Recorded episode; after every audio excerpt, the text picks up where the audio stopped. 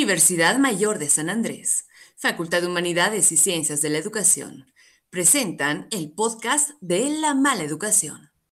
Tenemos el gusto y el placer de tener entre nosotros al licenciado Gustavo Paucara, director de la eh, área desconcentrada de la Facultad de Humanidades y Ciencias de la Educación. Licenciado, buenas noches. Querido Mauro, un nuevo año y estamos aquí. Eh, muchas gracias por la invitación, ¿no, Mauro? Más bien, gracias eh, a ti por venir. Creo que es un eh, año lleno de desafíos nuevamente. Estamos empezando una gestión. Em, quizás justamente empezamos desde ahí. ¿Cómo será este 2021 desde el punto de vista administrativo y de la gestión? Creo que sí, Mauro. A diferencia de la gestión 2020, que inicialmente hemos iniciado con actividades netamente presenciales, con una normalidad bueno, recurrente. El 2021 ha sido complicado el retorno de manera normal a las actividades administrativas y financieras, ¿no? Por las restricciones establecidas por eh, la pandemia del COVID-19. Así es, el año pasado hemos tenido que un poco convertirnos, este año estamos empezando ¿no? en plena pandemia, quizás se esperaba que hubiese un desarrollo diferente, sin embargo, seguimos en esta situación, nos traemos pero desde 2020 aprendizajes y uh, nuevas cosas, imagino. Claro que sí, lo bueno es que toda todas las innovaciones o mejoras que se han implementado a nivel de procesos dentro de la Facultad de Humanidades y también en la universidad, van a permanecer no solo en esta gestión, sino a lo largo del tiempo hasta que existan otras mejoras, ¿no? Absolutamente. Creo que es una cosa importante. Quizás podemos subrayar algunas de, esos, eh, de esas innovaciones, algunas de esas modificaciones a lo que estábamos acostumbrados y que nos permiten ahora, gracias al teletrabajo o gracias a la virtualidad, de eh, simplificar, yo diría, todo lo que es eh, un conjunto de procesos y procedimientos. Claro que sí, como Facultad de Humanidades el año pasado hemos implementado la recaudación de, eh, de recursos por temas de certificaciones, cursos de temporada, algunas otras actividades netamente académicas de las carreras eh, a través de mecanismos electrónicos como eh, transferencias bancarias directamente a nuestra cuenta recaudadora o el uso de tarjetas de crédito y débito eh, a través de la plataforma de Red Enlace. Estas mejoras se están manteniendo. Si bien en este periodo no hemos podido aperturar cajas de manera física, pero sí las recaudaciones han continuado, ¿no? A través de estos mecanismos.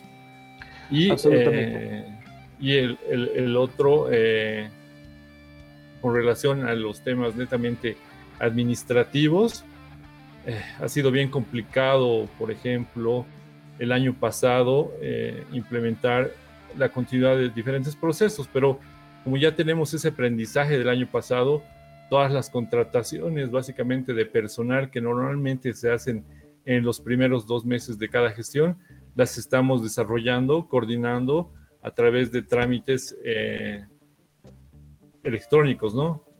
Las unidades mandan sus requerimientos a través de correos institucionales eh, y todos los mecanismos que se han implementado para que ellos tengan esa continuidad en sus actividades que necesitan, ¿no? Contar con personal de determinadas especialidades.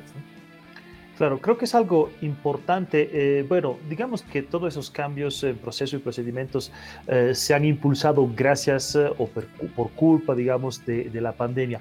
Um, sin embargo, me parece interesante eh, el tema del pasaje a la virtualidad en muchos procesos. Yo creo que esto puede, eh, una vez que estamos acostumbrados y, todos formados también para el proceso, puede em, justamente recortar tiempos, eh, implicar un gasto mucho menor de papel. me parece que estos cambios han venido para quedarse. Así es, Mauro. Pero creo que si bien estos cambios han sido implementados, no nos olvidemos que mucha de la normativa no ha cambiado, ¿no? Entonces, estamos forzados eh, en cierto tiempo a poder, eh, digamos, que toda la documentación que estamos procesando de manera virtual lo, tengamos luego en físico, ¿no? Obviamente va a haber un momento en que tenemos que modificar esta normativa eh, al interior de la universidad para que todos estos procesos virtuales sean también validados por las instancias de control posterior como auditoría interna o cualquier control posterior externo, ¿no? Creo que es eh, justamente un tema muy importante que quisiera un poco desarrollar contigo. Eh, tenemos la capacidad tanto de formación de personal como tecnológica de pasar a la virtualidad. Me parece entender por lo que dices que lo que nos ancla al pasado es un tema de normativa. ¿Tú crees que se puede actualizar? ¿Podemos dar el salto? Claro que sí, claro que sí. Y muchas instituciones del sector público ya están dando el salto, ¿no? Como por ejemplo aceptar trámites con firma electrónica. Si bien al interior de la universidad solo los procesos relacionados con pagos están respaldados por eh, la firma digital, en otras instituciones ya aceptan documentos, notas o incluso, por ejemplo, el Ministerio de Economía y Finanzas acepta el envío de los estados financieros de manera digital con la firma electrónica de los responsables. Eso es un avance importante porque ya no hay documentos físicos.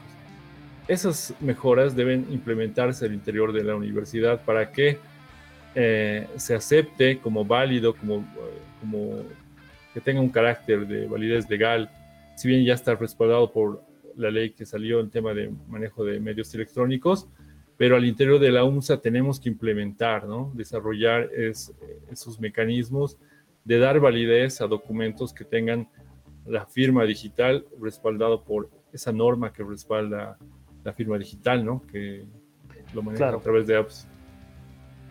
Eh, creo que es un llamado importante, tenemos las capacidades, ahora es el momento de eh, actualizar las normas de, no sé si vale la, eh, la, expresión, lanzarnos al tercer milenio, me parece que muchos países lo han, hecho, lo han hecho, varias instituciones ya del país lo están haciendo, necesitamos dar un paso adelante. Me agrada saber que como Facultad de Humanidades eh, estamos un poco llevando la delantera en esta iniciativa. Así es, y hay muchas mejoras que implican esto, ¿no? Por ejemplo, nuestra estructura orgánica está sustentada por procesos eh, jerárquicos, ¿no?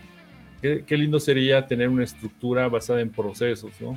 que primen la optimización de sus procesos y que, incluso intervenga el tema tecnológico para optimizar diferentes procesos, procedimientos, no solo administrativos y financieros, sino podríamos ir más allá, temas de procesos académicos, ¿no? Eh, trámites académicos, básicamente.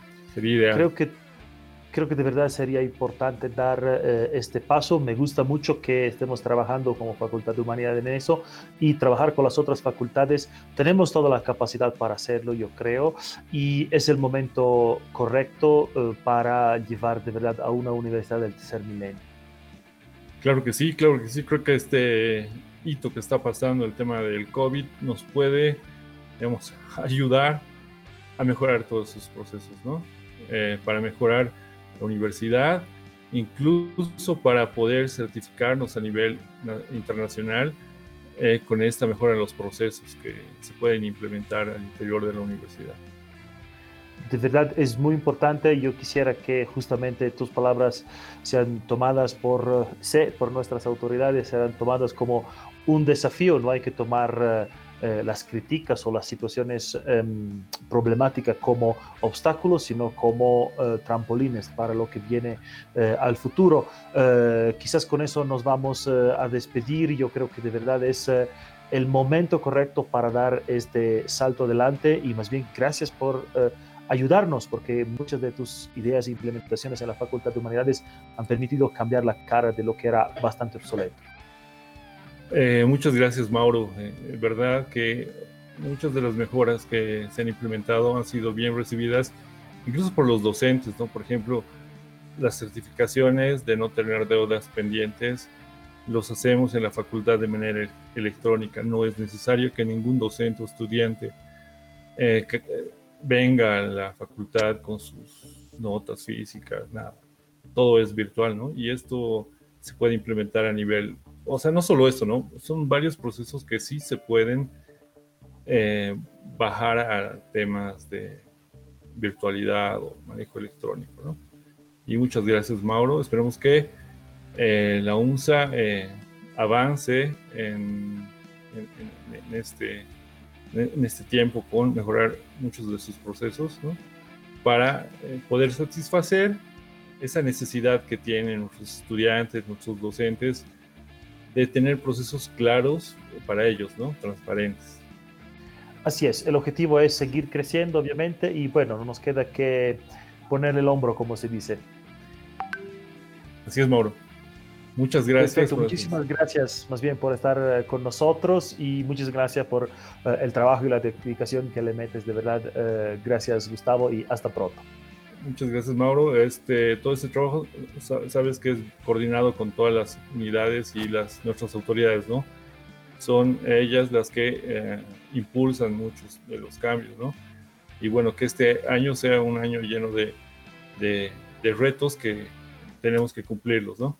Muchas gracias, Mauro. Hasta pronto. Así es, muchísimas gracias. Quisiera que lleves también las gracias a todos los colegas del área. Nosotros seguimos adelante con Cindy, por favor. No te pierdas la siguiente entrevista. Hasta pronto.